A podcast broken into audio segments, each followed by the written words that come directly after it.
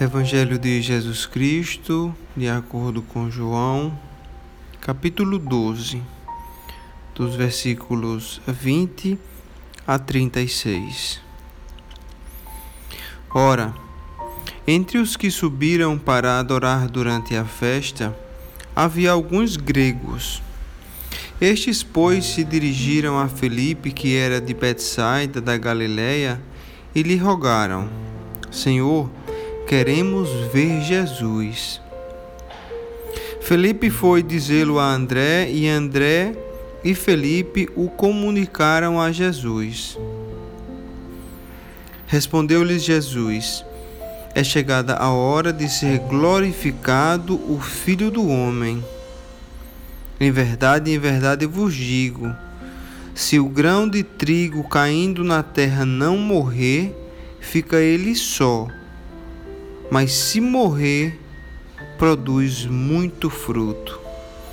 Quem ama a sua vida, perde-a, mas aquele que odeia a vida neste mundo, preservá-la-á para a vida eterna.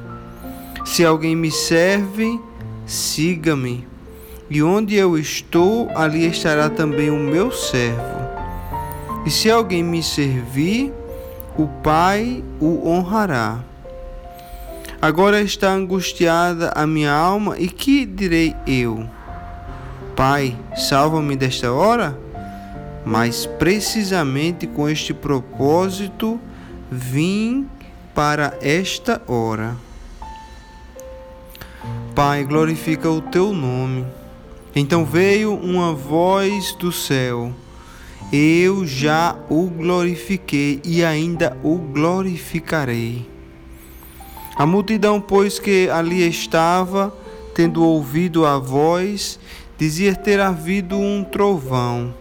Outros diziam: Foi um anjo que lhe falou. Então explicou Jesus: Não foi por mim que veio esta voz, e sim por vossa causa Chegou o momento de ser julgado este mundo, e agora o seu príncipe será expulso.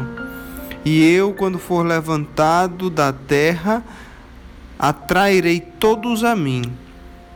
Isto dizia, significando que gênero de morte estava para morrer. Replicou-lhe, pois, a multidão: Nós temos ouvido da lei que o Cristo permanece para sempre. E como dizes tu ser necessário que o filho do homem seja levantado? Quem é esse filho do homem? Respondeu-lhes Jesus.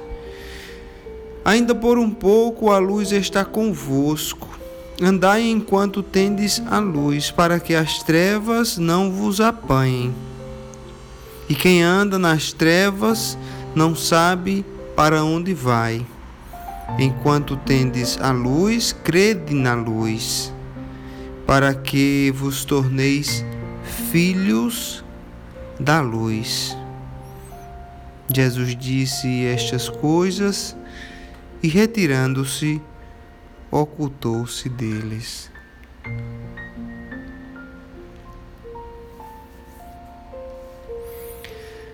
Hoje estamos meditando no texto bíblico que está escrito no Evangelho de Jesus Cristo, segundo João, capítulo 12. Aqui nós podemos ver claramente a semente da graça de Deus. O texto começa dizendo que alguns gregos tinham ido a Jerusalém, tinham subido para adorar durante a festa da Páscoa. Esses gregos eram gentios que haviam abraçado o judaísmo. E essas pessoas, de alguma forma, ouviram falar do Senhor Jesus, ouviram falar da mensagem de Cristo, ouviram falar daquele homem que dizia ser o filho de Deus. E esses homens desejavam intensamente ter com Jesus, desejavam se comunicar com Jesus, desejavam ver o Filho do Homem, desejavam ver o próprio Senhor Jesus. E esses homens procuraram Felipe e lhe rogaram e lhe pediram para ver o Senhor Jesus. Felipe, por sua vez, falou para André e os dois foram levar esse pedido ao Senhor. Quando disseram ao Senhor que haviam homens gregos que queriam vê-lo, Jesus respondeu: É chegada a hora de ser glorificado o Filho do Homem. Jesus estava dizendo que a hora do sacrifício havia chegado, a hora da glorificação na cruz. Jesus Cristo estava falando que ele iria morrer na cruz para que aqueles que creem em Cristo possam ter vida. E ele usa aqui uma ilustração de uma semente. Aqui no versículo 24, o Senhor Jesus Cristo diz: Em verdade, em verdade vos digo, se o grão de trigo caindo na terra não morrer, fica ele só. Mas se morrer, produz muito fruto. Aqui o Senhor Jesus Cristo estava dizendo que para que nós pudéssemos ter acesso à vida eterna, era necessário que o Filho do Homem morresse na cruz para a remissão de todos os pecados. No versículo 27, o Senhor Jesus Cristo disse: Será que eu ficarei angustiado? A minha alma ficaria angustiado por causa desta morte? Será que eu pediria a Deus que me livrasse dessa hora? Não. Ele diz que precisamente ele veio para o mundo com esse propósito ele veio para o mundo justamente para morrer na cruz, para a remissão de todos os pecados. E através dessa morte na cruz, ele, ele haveria de glorificar a Deus. Esse foi o propósito de Jesus ter vindo ao mundo. E da mesma forma que como a semente que morreu quando ela foi plantada na terra e através da morte daquela semente ela, ela pode dar o fruto através da morte de uma semente que é em si neutra, mas quando ela é plantada na terra e ela morre, ela gera vida da mesma forma, o Senhor Jesus era necessário que o Senhor Jesus morresse para que todos que nele creem possam ter a vida. A menos que a semente morra, ela não pode dar a vida. O propósito da semente é morrer para um bem maior, é morrer para gerar a vida. Essa ilustração também deve refletir a nossa vida. Deus colocou uma semente dentro de nós, a semente do próprio Deus. Essa semente está neutra. Essa semente,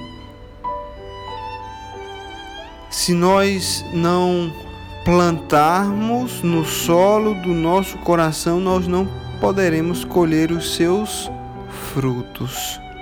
A menos que nós plantemos a semente da vida que o próprio Deus colocou em cada coração, a menos que nós possamos plantar essa semente no solo do nosso coração, nós não podemos colher os seus frutos. Essa semente ela tem que ser plantada e ela tem que morrer para gerar a vida. É isso que Jesus quer dizer no versículo 25. Jesus Cristo disse: Quem ama a sua vida, perde-a. Mas aquele que odeia a sua vida neste mundo, preservá-la-á para a vida eterna. Jesus Cristo está dizendo que aqueles que querem ganhar a vida neste mundo irão perder a vida eterna. Porque aqueles que querem ganhar a sua vida, que ama a vida deste mundo, eles não vão ter a coragem de plantar essa semente, de morrer para si mesmo, para que nasçam da água e do Espírito. Aqueles que amam essa vida, eles têm de alguma forma um sentido egoísta, eles pensam em si mesmo. Mas aqueles que, nas palavras do Senhor Jesus, odeia a vida neste mundo, irão preservar a vida eterna. Aquelas pessoas que tem a coragem de morrer para si mesmo, para viver para Deus, elas verão o reino dos céus. Assim como diz lá em Romanos, capítulo 6, versículos de versículos 4 e 5. Fomos, pois, sepultados com ele na morte pelo batismo, para que, como Cristo foi ressuscitado dentre os mortos pela glória do Pai, assim também andemos nós em novidade de vida. Porque se fomos unidos com ele na semelhança da sua morte, certamente o seremos também na semelhança da sua ressurreição. Jesus Cristo aqui nos desafia a negar a si mesmo para viver para Cristo. Jesus Cristo desafia os seus seguidores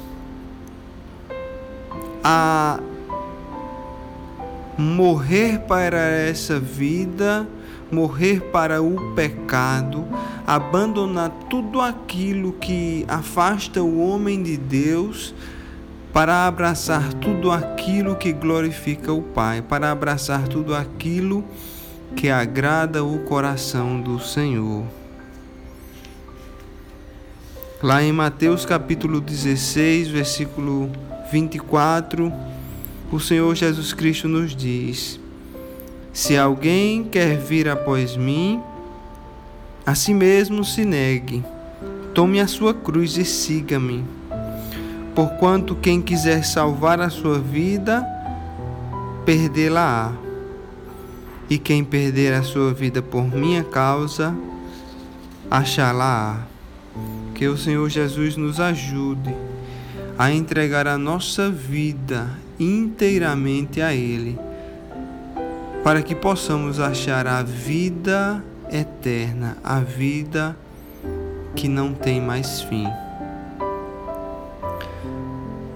Ó oh, meu Senhor Jesus, Pai eterno do céu, obrigado por essa palavra, Senhor. Obrigado por nos mostrar que essa vida terrena ela é finita e a decisão que tivermos nessa vida irá determinar o nosso destino eterno. Que possamos hoje, Senhor, decidir morrer para nós mesmos, para viver para Ti. Que possamos hoje, Senhor, negar o nosso próprio eu para agradar ao Senhor Jesus. Pai, perdoa os nossos pecados e planta, Senhor, a tua semente, que é a tua palavra, dentro de nosso coração, para que possamos verdadeiramente seguir a Cristo. Assim, humildemente, nós oramos, Pai, te pedindo e te agradecendo, em nome do nosso Senhor Jesus. Amém.